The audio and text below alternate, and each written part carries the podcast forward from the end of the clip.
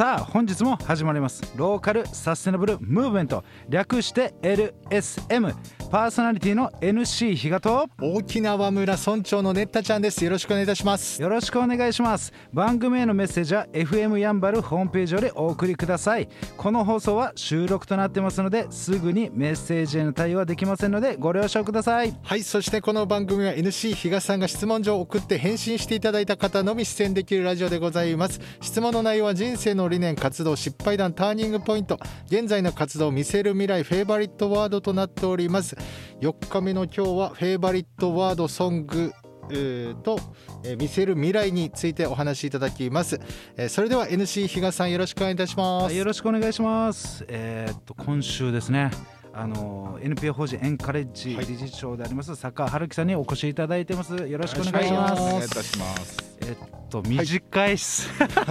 時間がない全然。話の本当にですね全然喋れてない正直。本当にこの深さというかですね。そうですね。このもう本当にポイントをちょっとお聞きしてるんですが、もう本当に、えーこのリスナーさんですね、えー一人でもちょっと多くの方にですね知っていただきたいというお話が今回本当にこの坂さんをちょっと来ていただいたという趣旨の中のポイントになっています。はい。でその中でですね、えー初日からあー言わせていただいてるんですが3つのポイントの中では、うんうんうん。えー格差打開はい。子ども学習、社会貢献この3つのポイントがあ出てきました、はい。でさらにラベリングをさせていただいた中で沖縄のコメニュース。これはですね、えーチェコのお教育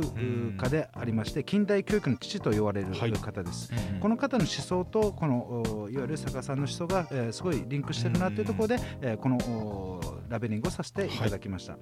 でですねこの、えー前回のお話だったんですが、えーこの現在の活動の中でですねこのおエンカレッジさんのところで、えーいろいろお話を伺ったんですが、えーそもそもおこの始めたきっかけって何だったんですかというところでやっぱり今の子どもたちが夢希望それを持ってもらうっていうのが一番のその、おこのきっかけだったんだっていうお話していました。でその中でもやはり、えー十数年やってきた中で一番、えー大大変だったことって何でしょうかっていうお伺いするとやっぱり一番何といっても資金繰りっていうところですよね、無料でやっていくので、えーこの、えーあらゆる企業の方々にですね、えーご支援いただいてその中でやっていかなきゃいけない。なかなかでも集まらないという現実とのこの壁、えーそこが大変なんだというお話していました。でその中でやっぱり、あの今後ですね、えー利用されたエンカレッジを利用されたお子様たちの変化ってどういうことがあるんでしょうかってえーお聞きするといわゆる自己肯定感というのがものすごく上がっていくうそれがえー一番変化としては、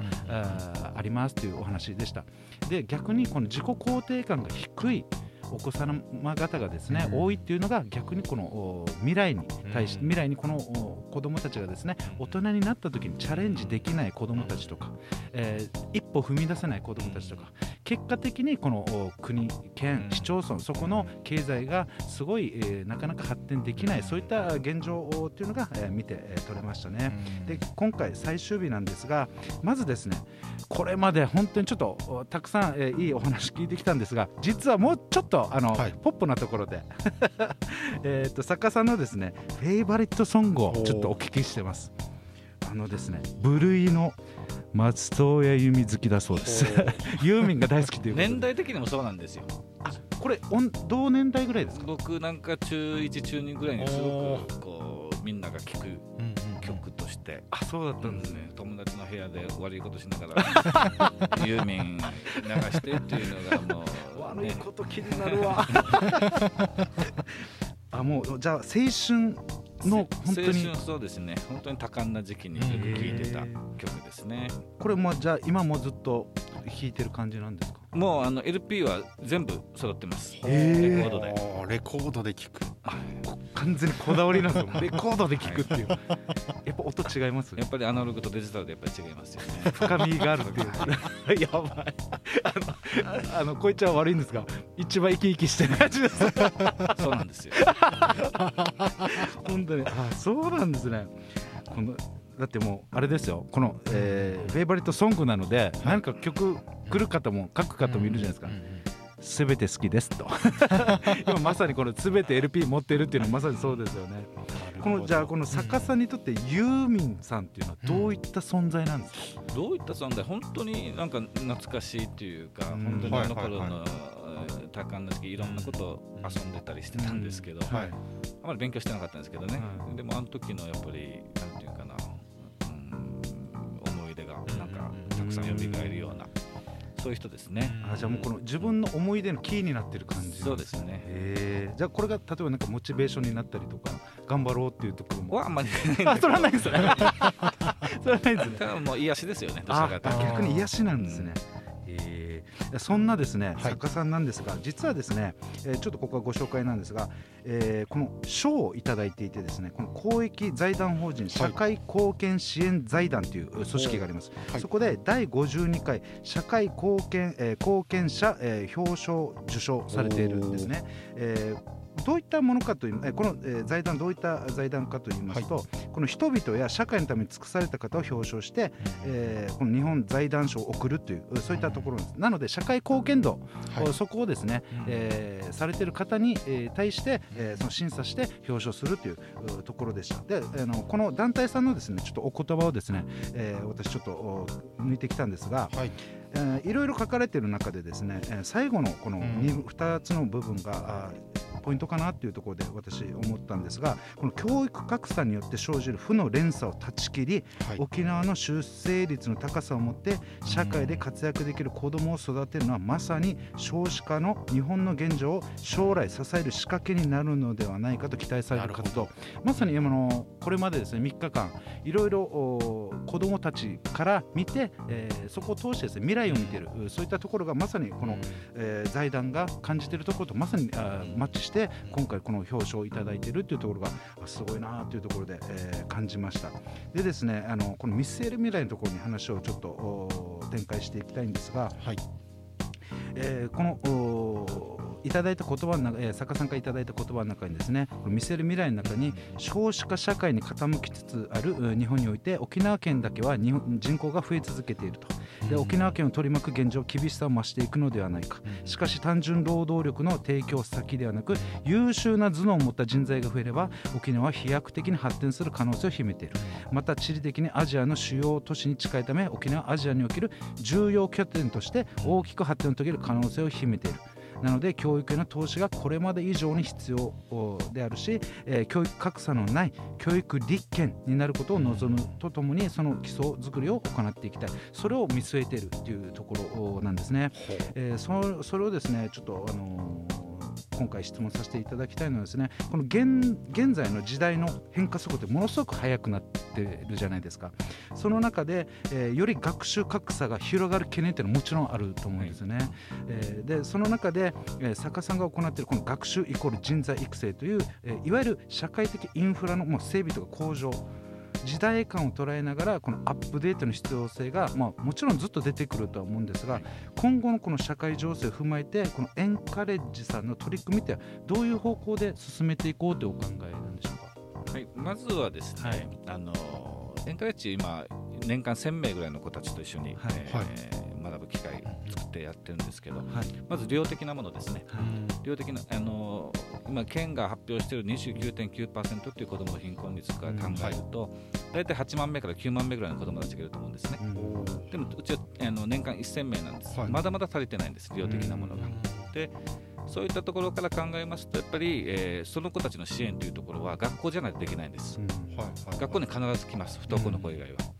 ですから学校での支援ということを今後は、あのできていけばいいなということを今考えている。もう一つは継ぎ目のない支援ですね。えーうちは高校入試までという形でやってるんですけど、やっぱり中退率も高いし、えー高校の中で妊娠する子たちも多いっていうのが現状なんで、そうすると負の連鎖にまた陥ると。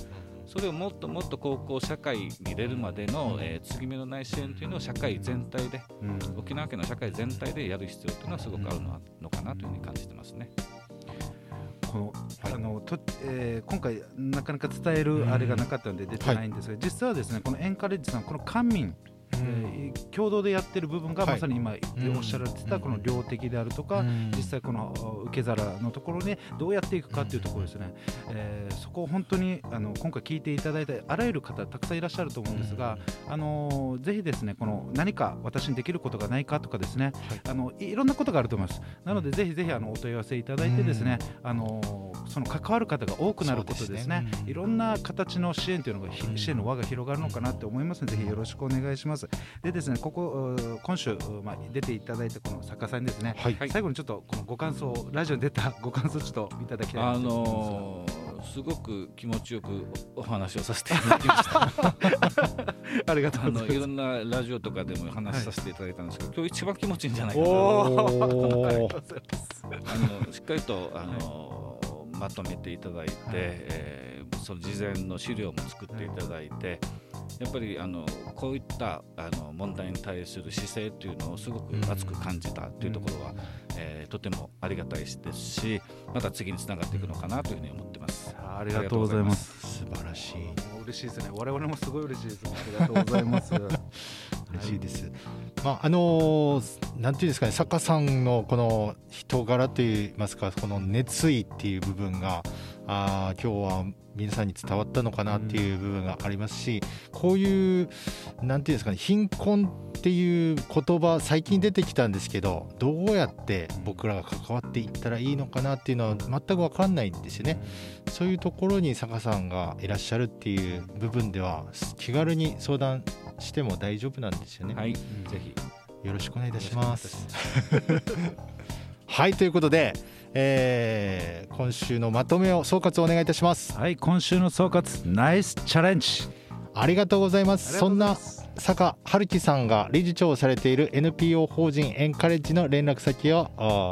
えー、言います、えー、連絡先電話番号098-923-1813 098-923-1813ホームページもございますのでエンカレッジで検索お願いいたします。以上です。ありがとうございました LSN プロジェクトはいっちゃん、いなさん、またきち、たくま、マエストロあつし、みなっちゃん、又吉大輔さん、成田ペールワン、ミッチーの協賛でお送りいたしました。どうも皆さん、やんばる坂モーリーの森です。やんばる坂モーリーは、名護十字路徒歩1分以内にあるアメリカンレトロな酒場です。オールディーズの BGM とアメリカンな空間は初めてなのになぜか懐かしさを感じられる店内でおすすめは10時間じっくり丁寧に低温調理した牛タンと店主秘伝の燻製香る自家製ウイスキーで作るハイボールは絶品です。ぜひフラッと遊びに来てくださいね。電話番号は070-3803-7889 070-3803-7889待ってます。LSM レディオは株式会社エナジックインターナショナル南西食品株式会社スパイスカレー研究所沖縄ごはんよしひこやんばる酒場モーリー有限会社ゆい設計味どころかに松大同火災海上保険株式会社の提供でお送りいたしました。